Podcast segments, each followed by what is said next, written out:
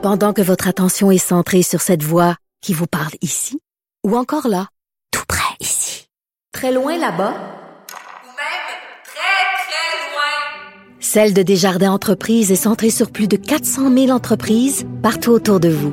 Depuis plus de 120 ans, nos équipes dédiées accompagnent les entrepreneurs d'ici à chaque étape pour qu'ils puissent rester centrés sur ce qui compte, la croissance de leur entreprise.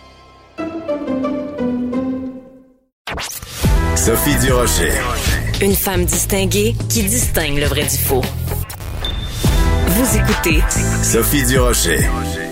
À l'approche du Grand Prix, les amateurs de voitures qui font vroom vroom sont très contents. Les personnes qui essayent de protéger les victimes d'exploitation sexuelle sont absolument furieux et furieuses.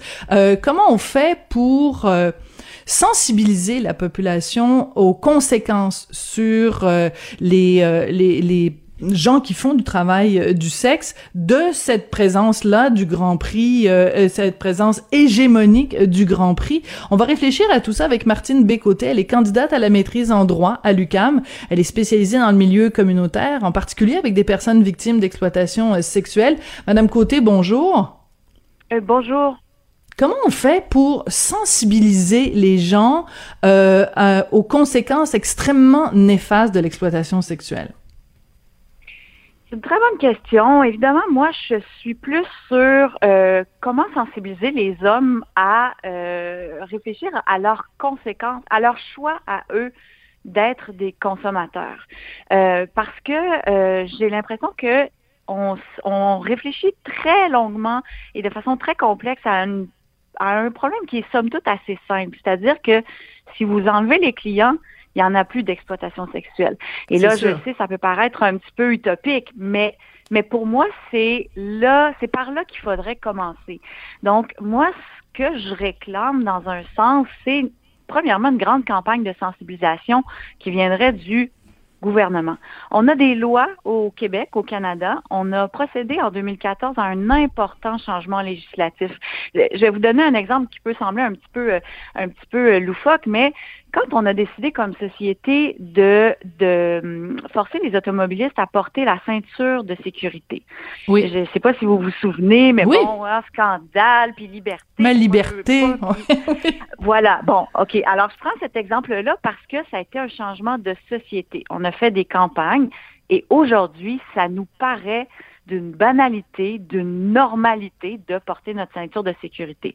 Mais en 2014, on a procédé à un changement législatif. On s'est dit que la prostitution était un phénomène qui, entre autres, nuisait à l'égalité entre les femmes et les hommes, qui laissait des conséquences importantes sur celles qui la pratiquaient. Donc, on a décidé d'adopter un modèle qui vise à, réduire la demande pour des services sexuels. On s'est dit, la demande, elle est créée par qui? Par les hommes, par les clients. Donc, ben, ce sont eux qu'on doit euh, convaincre de ne pas acheter des services sexuels. Mais avez-vous déjà vu une campagne en ce sens Jamais. Est-ce que, Non. les, est-ce que les hommes québécois savent qu'il est c'est une infraction criminelle d'acheter des services sexuels? Bien Non. non. Alors moi, c'est Mais ce non. que je réclame de- depuis plusieurs années. Donc, est-ce que ce serait une campagne, euh, celle que vous souhaitez, la mission dans, mettons dans un monde idéal, est-ce que c'est une campagne d'information ou une campagne de culpabilisation? Plutôt d'information, parce que je pense que ça sert pas à grand chose de culpabiliser les gens qui euh, peuvent euh, au contraire euh, se sentir un peu plus euh, agressés et avoir des, des, des comportements différents. Donc, juste informer. Je ne sais pas si à la- à- à l'approche du Grand Prix, si quelqu'un s'apprêtait à se booker une fin de semaine, se booker une escorte, et là apprend que hey, c'est une infraction criminelle, j'avais pas pensé, peut-être que je vais laisser faire. Mais pour moi, ça serait déjà une réussite d'avoir convaincu un, un futur client de changer d'idée. Juste ça, ça serait très intéressant. De dire que à l'entrée des aéroports, à l'entrée des gares d'autobus, à l'entrée du Grand Prix, un rappel que acheter des services sexuels au Canada, c'est une infraction criminelle. Là, vous me direz évidemment que c'est une infraction criminelle qui n'est pas tellement prise en compte, c'est-à-dire qu'il n'y a pas Oui. beaucoup puni, il n'y a pas beaucoup d'arrestations. Euh, Je comprends. c'est- C'est très minime, là. Mais au moins, une information, une sensibilisation et un message symbolique que chez nous, euh, c'est pas une chose qu'on souhaite développer dans notre société parce que pour l'instant, Montréal en particulier, mais le Québec, mais Montréal en particulier, est vu comme une terre d'accueil, un ah, nirvana. Oui. tout à fait.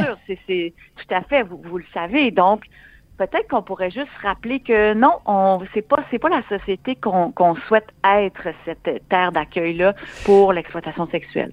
Mais là, je trouve ça intéressant, Madame Côté, parce que on est au-delà des cas individuels. C'est une réflexion qu'on doit avoir nous justement comme comme société. Est-ce que c'est ça qu'on veut être? Est-ce qu'on veut que les gens viennent de partout euh, à travers la planète? Parce que ici euh, les filles sont belles, elles coûtent pas cher, puis euh, elles sont ben de party. Est-ce que c'est est-ce que c'est vraiment ça qu'on a comme idéal pour les jeunes femmes québécoises? Je trouve que c'est une question beaucoup plus large que vous soulevez et c'est ça qui est intéressant. Oui, ben c'est ça, c'est que euh, les questions de prostitution sont peuvent apparaître très complexes. Il y a des débats au sein des féministes. Là, je vous apprends sûrement rien entre les personnes qui disent ben, c'est un travail comme les autres, encadrons-le, mm-hmm. euh, donnons des droits et tout et tout.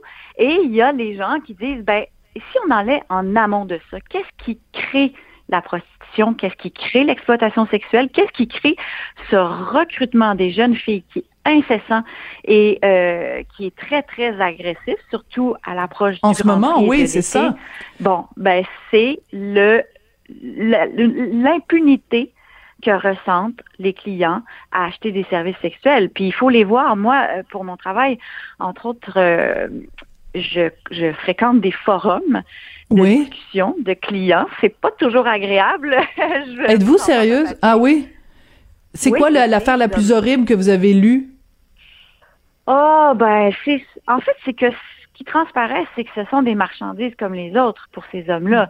Ils se, ils se donnent des conseils, ils se disent, ben, telle, elle est, elle a tel genre de corps, elle fait telle affaire, euh, elle, euh, allez pas la voir, ça n'a pas de bon sens. Ses, photos, elle est, elle est beaucoup plus, elle est laide, alors que, puis là, je, je mets des beaux mots, mais vous vous en doutez que c'est pas comme ça que ça se parle. Mais ça, ça me dit qu'il y a un sentiment d'impunité. Euh, chez ces hommes-là pour qui les escortes euh, sont des produits comme les autres, sont des marchandises. Ils mhm. les commandent, ils se, ils se donnent des suggestions. Euh, quand ils vont d'une ville à une autre, ah, à Gatineau, je te conseille d'essayer celle-là. Donc, voilà devant quoi on est. On est devant des hommes qui ont l'impression qu'ils ont un droit, que ce marché-là existe, donc qui peuvent faire ça en toute impunité. Et quand vous pensez qu'il y a plus de 300 salons de massage à Montréal, euh, ce sont des bordels, là, on va les appeler comme euh, comme ils sont. Ce qui se passe, vous allez sur le site d'un, je sais pas, d'un salon de massage n'importe lequel, puis vous pouvez voir la femme par couleur, par par par type de corps. Vous choisissez, vous bouquez votre rendez-vous c'est ça notre société. Et ça, c'est malgré des lois qui visent à faire de l'achat de services sexuels, des lois qui stipulent que l'achat de services sexuels est illégal. Hmm. Donc, côté, on a des lois, mais on ne les applique pas. Voilà, c'est ça. Donc, euh, pour revenir à ma question de tout à l'heure, est-ce que cette campagne de publicité devrait être euh, de l'information ou de la culpabilisation? Peut-être que ça devrait surtout être une campagne de responsabilisation. Et c'est là-dessus, d'ailleurs, qu'on va se quitter. Mais merci beaucoup d'être venu réfléchir avec nous. Euh, vous aviez d'ailleurs écrit une lettre dans la presse à ce sujet-là. C'est ce qui a provoqué notre notre réflexion d'aujourd'hui. Donc, je pense que c'est important comme société de se poser ces questions-là et de contribuer à cette espèce de grand casse-tête de, réflexion. Martine Vous êtes candidate à la maîtrise en droit à l'UCAM, spécialisée dans le milieu communautaire avec des personnes victimes d'exploitation sexuelle. Bonne chance avec euh, votre maîtrise en droit, puis merci de continuer à réfléchir à ces questions-là avec nous.